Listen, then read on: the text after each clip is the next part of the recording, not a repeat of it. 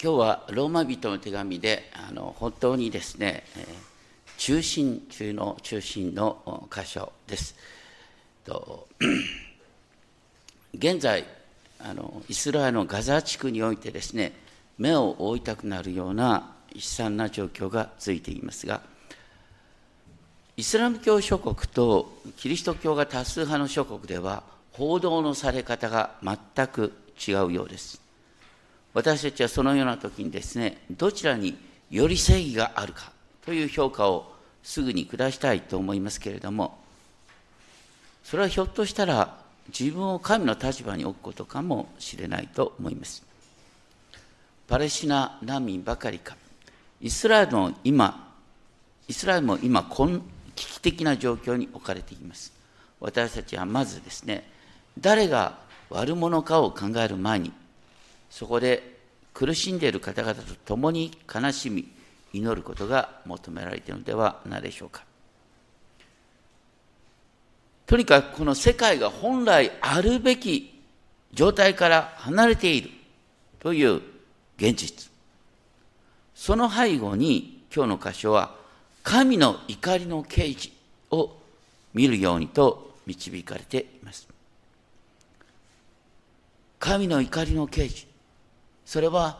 何かがおかしいっていうことを私に味わわせてあだから神様を慕い求めなきゃいけないんだって私たちに思わせる。神の愛でもある。招きでもある。そして例えば知識なんかに出てる。神が怒って混乱させる。でそういう中で人々は叫叫び求める神が救助者を使わせてくださるっていう話になってるんですが私たちのために使わされた救助者救い主は悲しみの人で病を知っていたと描かれるような主のしもべの姿だったそれがイザヤ書53章に出てましたね私の目の前にはいつも不条理がありますしかしそこで人の痛み悲しみに深く共感しながら神の平和を広げる地道な働きこそが世界を変えていくと思います。福音には神の義が掲示されていると記されている神の義っていうのは人々の罪を負って十字架にかけられたイエス・キリストに表されている。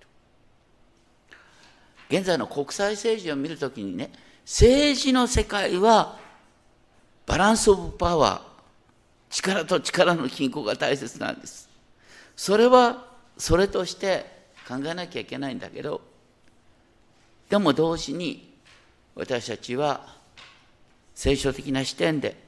人の痛みや悲しみを自分のものとしながら祈っていくことが何より大切かなと思います。一章十六節十七節ではですね私は福音を恥としません。福音は神の力です。信じるすべてに救いをもたらすものだと言って神の義神の真実神の正しさが福音には掲示されている。神の義が人々を信仰から信仰へと成長させるんだって書いてある。神の義が福音のうちに掲示されているっていうこととセットに神の怒りが天から掲示されているって書いてあるね。二つの掲示があるんです。神の義が福音のうちに掲示されている。神の怒りが天から掲示されている。神の怒りの啓示って、ね、なんで必要かっていうと、私たちは基本的にね、あの、すべてが自分の思い通りになってたら、救い主なんか求めないんだよ。ね。なんかおかしいと思ってこれじゃちょっとまずいなって思って救い主を求めるんです。だから救い主を求めるきっかけにこの現状に対する不満があるんです。現状に対する不満を感じさせるのが神の怒りの刑事なんです。だから神の怒りの刑事ってのは私たちを招く、ね、神の愛の御手でもあるっていう逆説。それを覚えたいと思います。神の怒りっていうとね、えー、神は何の同情もなく私たちを地獄にやろうとしてる。そういうふうに考えてはいけません。神の怒りは私たちにね本当に神を忘れることの不幸を思い知らせるための神の招きの刑事でもあるってことですね。19節であのこれ面白いね。あの新海訳聖書は現在2017っていうけどこれ第4版みたいなもんね。あの第2版第3版第4版でさあの19節の始めが全部違ってるんです。第2版では19節の始まりはですね、なぜならっていう接続詞だった。で、第3版になったら、それゆえっていう接続詞になって、で、今回になったらですね、その接続詞に翻訳を省いてるんです。皆さんね、なぜならとそれゆえって全然さ、流れ違うよね。で、どっちにしようかって迷ってる時に外した方がいいって話になっちゃったこれ。接続詞がなかなか難しいところでね何を言おうとしてるかっていうとですね18節の終わりの言葉はですね18節の終わりの言葉は不義によって真理を阻んでいるっていうね不義によって真理を阻んでいるっていうことはどういうことなのかっていう説明を19節でしている。で19節の説明っていうのはある意味であの私たちですね多くの神様なんか知らなかった日本人にとってはですねかなり乱暴な議論なんですよ。神について知り得ることは彼らの間で明らかです。神が彼らに明らかにされた。いつも言いますが、ね、創造主がいて世界が始まったっていうのは、多くの日本人にとってえ？っていう話なのよ。創造主がいて世界が始まったってのは聖書以外にないんだよ。そのこと分かるわけないじゃないの。ね、日本人の感覚としては、あ、富士山きれいだな、あ、富士山の神、この葉昨夜の姫の御事って話になるんだよ。それが本来の日本古来の考え方なんです。それなのにさ、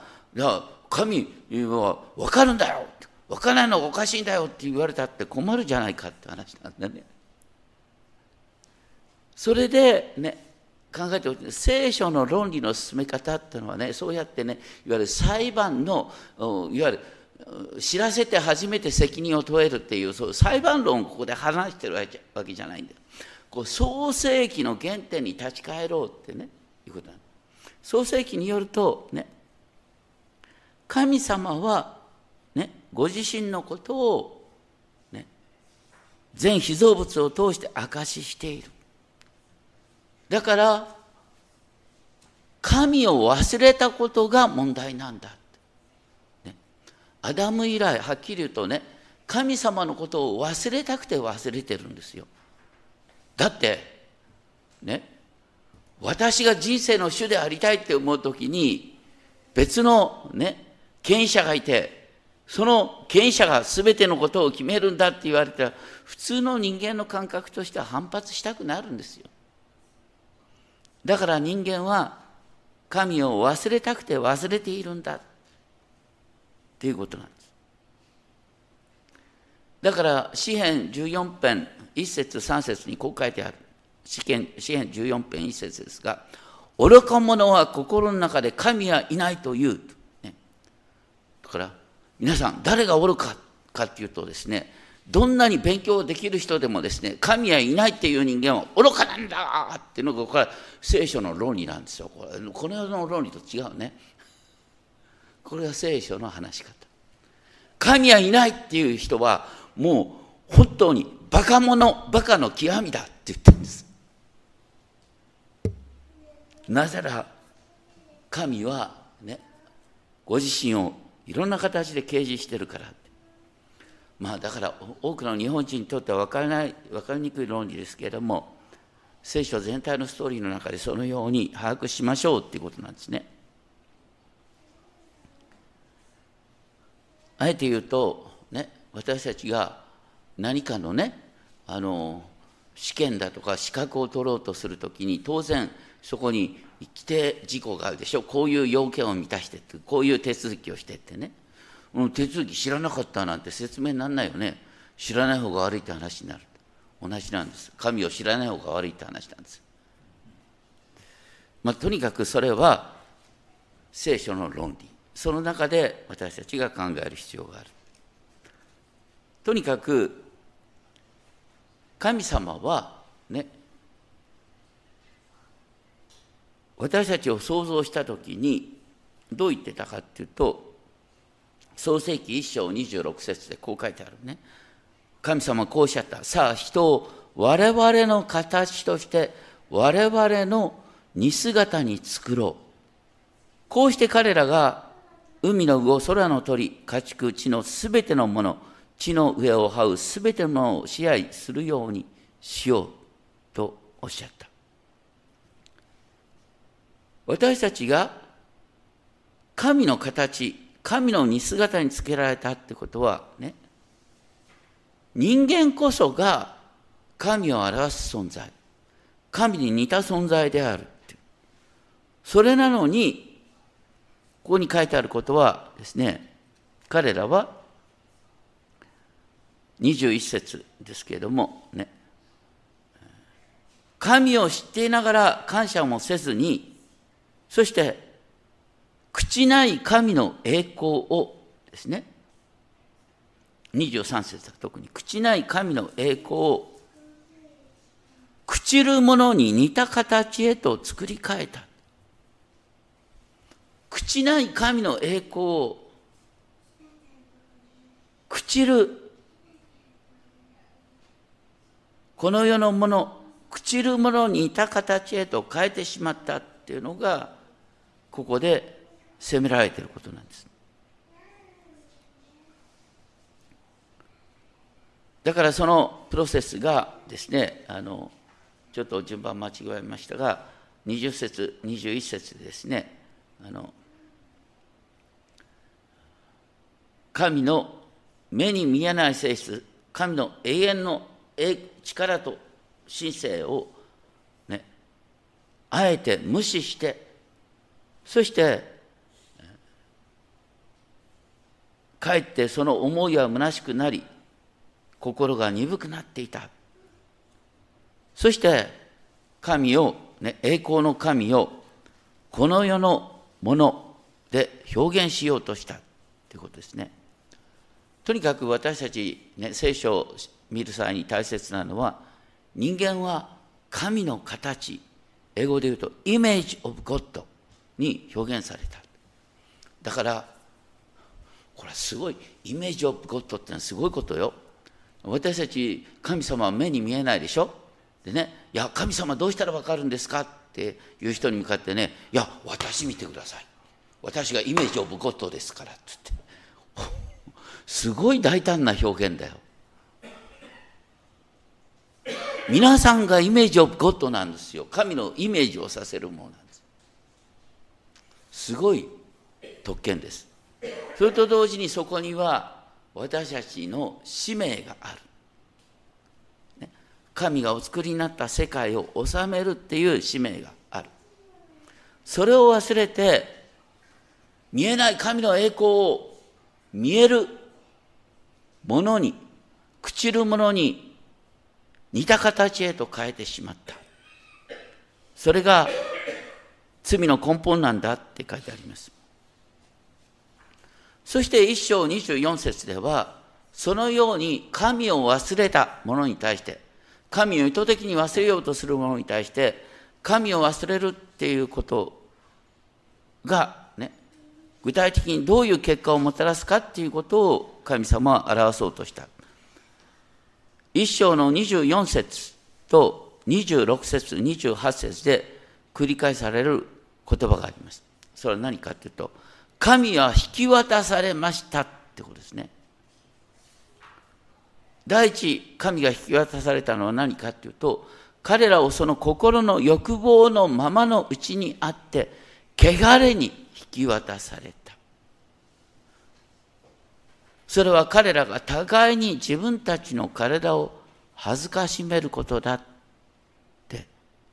書いてあります。だから人間がね神を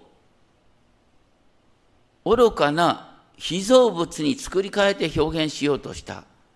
だから神を恥ずかしめた人間は反対に自分自身を恥ずかしめるものとなった。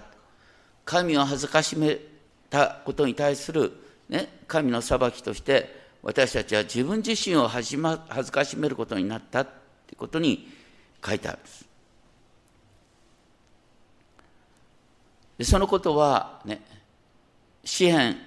81編11節12節さっき黙想の中で読みましたけれども、ね、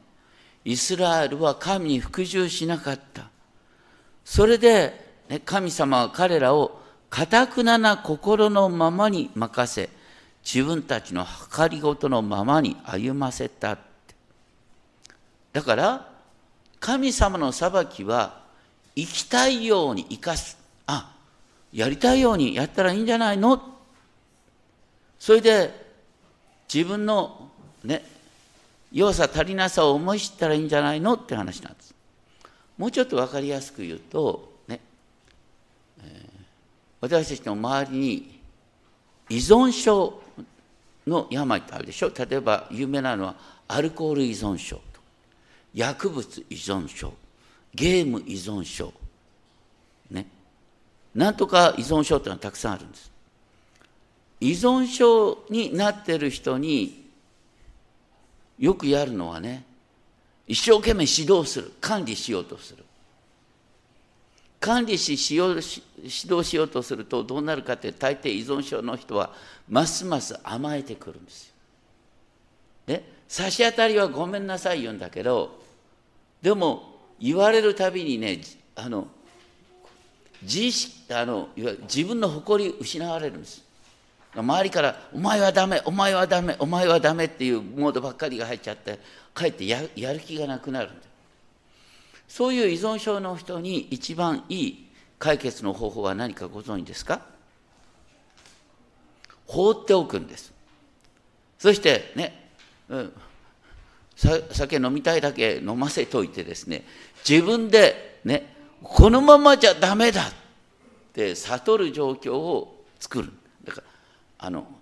底打ち体験って言います。だから自分のやってることが、ね、自分の人生をダメにするんだっていうことを自分で悟ることができる状況を作り出す。だからここで言うとね彼らの欲望のままに任せる。欲望のままに任せて悟る。ちょうどこれ、宝刀息子の例えがそうでしょ？お父さんはどうしたかっていうと、宝刀息子にね、全財産を渡して、ね、あの、自業自得で自分の身を滅ぼすって分かってて、でもね、そうしないと分からないからってことで、財産を渡して、宝刀息子は、あの、全財産を失ってですね、豚の餌食べてですね腹を満たそうとしてその時になって初めて分かったでしょ。だからこれが神の怒りの刑事なんです。神の怒りの刑事っていうのはだからやりたいようにさせるってことなんです。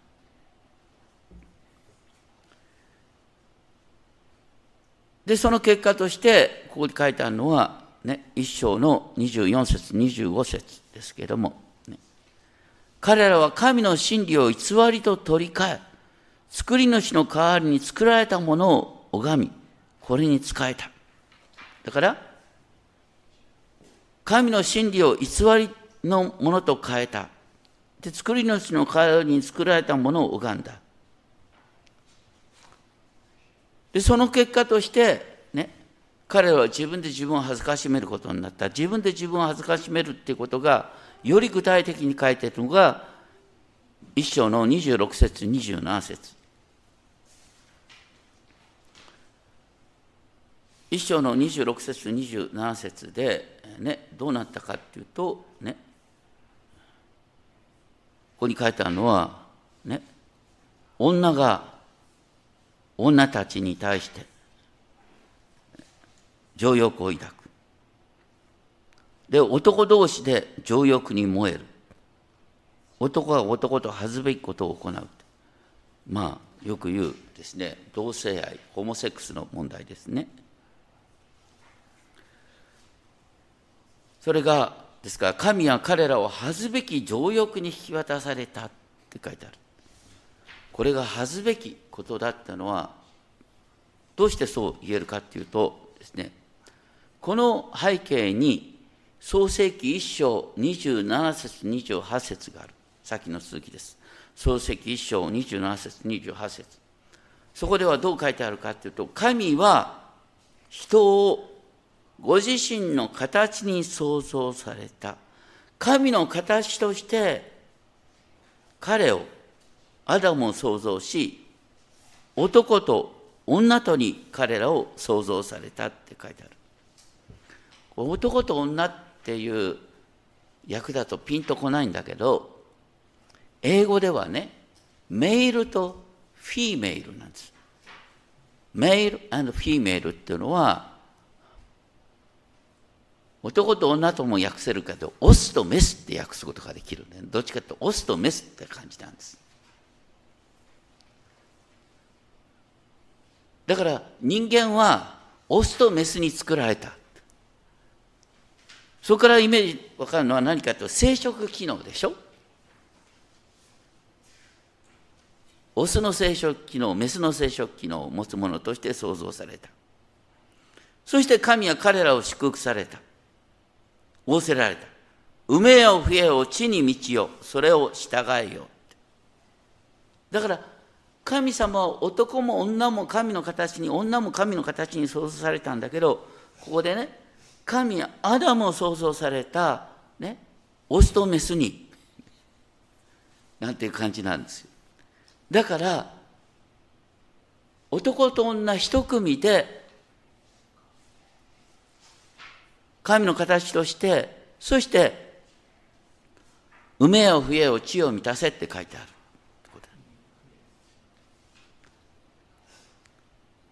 だから言ってることは何かっていうとね、人間が子孫を増やし、ね、昔はあの人間は少なかったんですが、とにかく人間が人口が少ない中で、人間が子孫を増やして、そしてこの世界を治めていく、その基本に男女の組み合わせがあったんだ。それで神様は人間を通して世界を治めさせようとしたんだ。っていうだから男と女の性的な交わりの中で次の神の形として尊い人間が生まれるってことはなんてすごいことだろうっていう感動があるんです。だからといってねここに書いてあることはそのだから生殖機能の不思議さを言ってるだけであってここからねだから結婚して子供を産まないのはですね、けしからんとかね、結婚しないのけしからんとかね、から、うん、子供が生まれないのは何か問題があるんじゃないかとか、そういう話じゃないんですよ、そういう話じゃない。だってみんなね、生物学的に見ると、やっぱり男女の組み合わせの中から生まれているんですよ。一つの性だけで生まれた人間は誰もいないんです。だから言ってるのはそういう生殖機能ってのは神様の創造の主張の中で大切に作られたものなのになんでねそれに反抗するように女が女に情欲を持ち男が男に情欲を持つ持つのかここに書いてあるのは、すなわち彼らのうちの女たちは、自然な関係を自然に反するものに取り替えた。自然な関係っていうのは、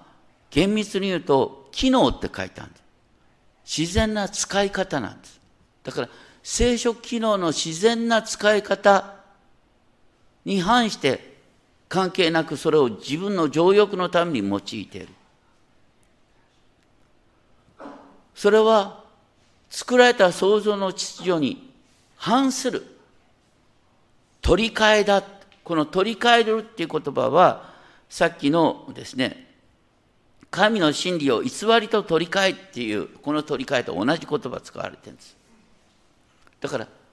偶像を作るっていうこととそれと人間の生殖機能を不自然なものに用いるっていうことがセットになってる。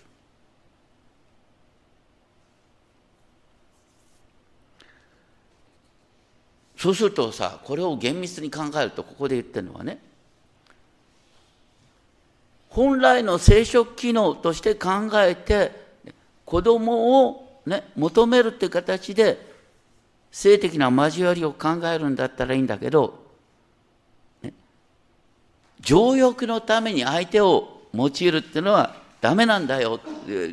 生殖機能に反する形での用い方はダメなんだよって理解することもできる。こうすごいですね。途方もないことが書いてあるんです。よもともとイエス様がおっしゃったことでなかなか受け入れがたいことがあるイエス様こうおっしゃった。情欲を抱いて女を見る者は誰でも心の中ですでに寛因を犯したのです。もし右の目があなたをつまずかせるなら、えぐり出して捨てなさい。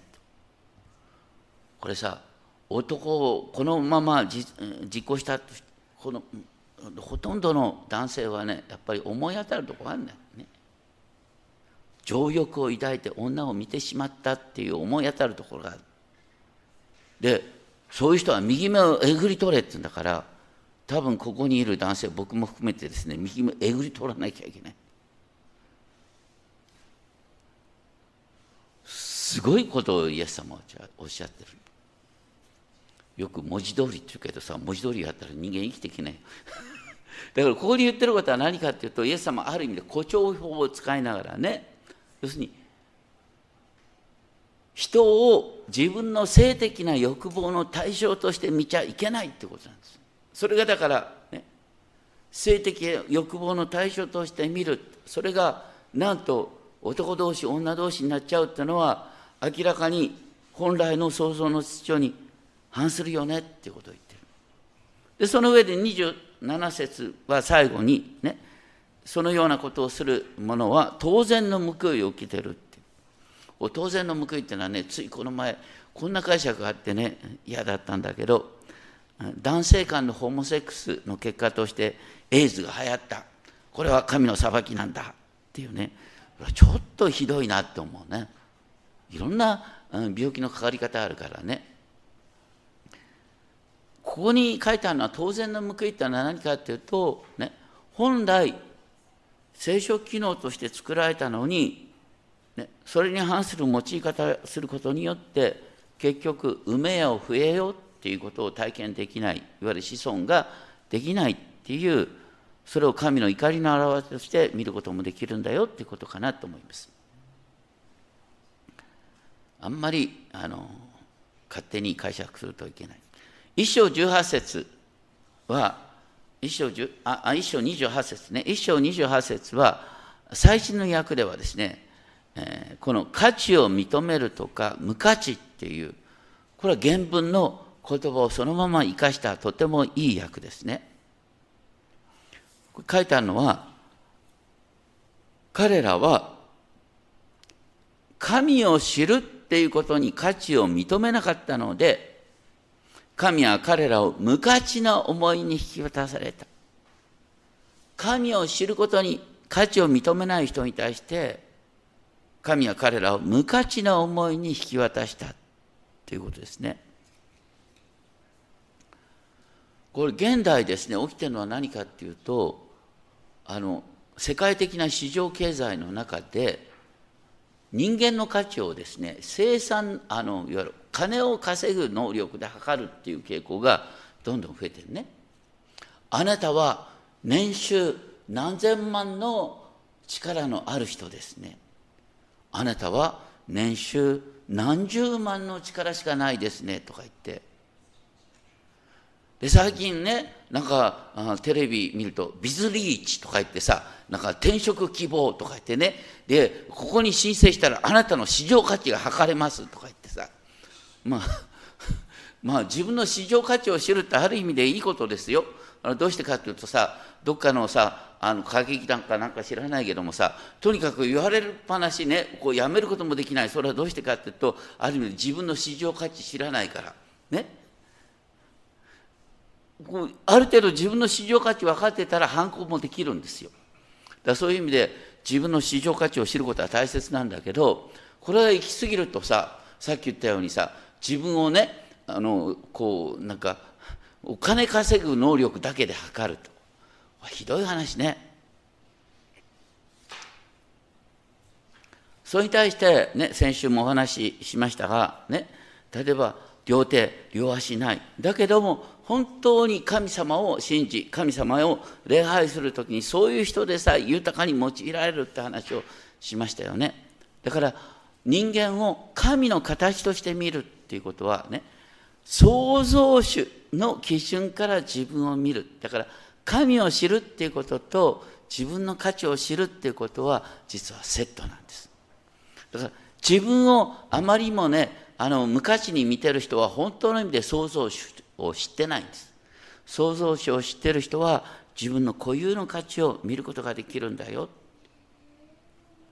だから、ね、その自分の固有の価値を知らない。知ろうとしない人はますます悪に溺れていくっていうことをあの一章の29節から30節にかけてですね21のですね罪のリストが出てくる。21の罪のリスト。してはならない。これ実はねいろいろとあのうまく構成されてるんですけど最後に最初に4つの罪が書いてある。あらゆる不義または不正悪または横島。貪欲悪意に満ちていると書いてさらに5つの罪が妬み殺意争い欺き悪巧みにまみれていると書いてあってさらに8つの罪がですね陰口を言い人を中傷し神を憎み人を侮り高ぶり体験相互しまたは自慢し悪事を企み親に逆らうっていうのが8つの罪が出てきて最後の4つの罪は本当にきれいな語呂合わせになってるんですけども原文ではね浅はかで不誠実で情け知らずで無慈悲だって。もうなかなかよう分かんないけどもほとんどここに書いてあることはね神を知らない人でもちょっとおかしいなって思う基準でしょ。だから言ってることは神を知らない人でもこのリストを見るとですねいややっぱりね人を非難する時にね「お前は恩知らずだ」と言ってるとかね「お前は嘘を言ってる」とか言って非難してるだから非難してる人自身が同じことを行ってるねっていう話で、ね、非難している人があなたは非難に値するのだって人に言ってる同じことをやってるじゃないって話にこの後持っていくんですけども。要するに彼らはね聖書を知らないはずなのに何が正しいことで何が悪いことかってのは分かってるよね。だから彼らに弁解の余地はないんだよっていうことをここから言おうとしてる。だから人間は知らないうちにですね神の定めを知ってるんだよってことを言ってる。とにかくクリスチャンであろうと偶像礼拝者であろうと無神論者であろうと不思議に何が良くて何が悪いかってのをかなり共有できてるねって。だから人を裁くことができないんだよって。同じようにねここのところで、ね、特にあのこう同性愛のことがここで問題とされていた。でもここよくよく読むと根本に書いたのは情欲を抱いて相手を自分の情欲を満たす対象とすること自体が罪なんだ。それからするとね同性愛やってない人だって同じように罪人なんですよ。だからここのとこ見てですねだから同性愛者お断りなんて教会の門にあるってとんでもないことね。全てが問題を持っている。聖書を文字通り解釈したら男の多分100%右目くく繰り出さなきゃいけないんでね。だから私たちは本当に互いを愛を持って見る必要があるんですけれども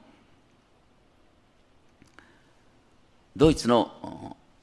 哲学者インマヌエル・カント18世紀末の人ですがこんなことを言った。2つのものがある。それに思いを巡らし心を集中さればさせるほどここのこの心をいつも新たな脅威と畏敬の念に満たしてやまない。それは私の上の星空と私のうちにある道徳律であると、ね。私たち不思議にね、星空を見ると、ああ、なんかすごいな、ここに偉大な存在が背後にいるに違いないっていうことを思うことができるでしょう。また、私の私の心の内側の道徳率を見るとなんかどうしてこんなに価値観が共有できるんだよって思える部分がある。それを通して私たちは神を知ることができるっていうことをね関東さんは言ったんですがただ同時に関東さんはこうこうも言ってるね。星空の偉大さを見てるうちに人は先生術星占いに流れる。ね。道徳律の素晴らしさを見てるうちに知らないうちに自分の価値観を絶対化してねあのテロをやっちゃうようなことになるだってハマスの人々はねイスラエルを滅ぼしてあそこのうちにイスラム国を作るんだその理想はそれそうやったら世界は変わるんだって思うから自爆テロができるんですよ。だから道徳に道徳率を絶対化するっていうのはこれも危ないんです。人間の道徳率は絶対化するっていうのは危ない、ね、それに対して私たちは全てにおいて、ね、神の視点創造主の視点から自分を見人を見る必要がある。でしかもここのねあの同性愛について書いてあるところは何かっていうとですねあの恥ずべき情欲だとか恥ずべき行いって書いてあって罪って書いてないんです。どうして罪って書かずに恥ずべきって書くのかっていうとそれはね本来人間は高貴な神の形としてかけがえのないものとして存在作られたのにその神の創造の原点を忘れてね生殖機能がいかに成功にできてるかっていうことも忘れて互いを自分の情欲を満たすための手段として見てる。それがとんでもないっていうことを言ってる。だからここのところにですねいわゆるそれは恥ずべきことと言ってる。ってことですね。本当に私たちはね、えー、自分も人も神の形の基準から本当に私たちはなんてすごいものに素晴らしいものに創造されているんだろう。それなのに自分の素晴らしさを生かしきれてないなっていう形で反省しまた他の人も本当に存在するだけで素晴らしいんだよそのになんで人を利用することばっかり考えるのかって、ね、そういう形でお互いを見る必要があるのかなって思います。今日この後でですねあの賛美する曲ですがあのよくねパッと歌詞の意味がわからないね。なしたまえ長胸なしたまえ長胸胸ってあなたの御心をですね。あなたの御心をなしてください。そして末作り我が主よ。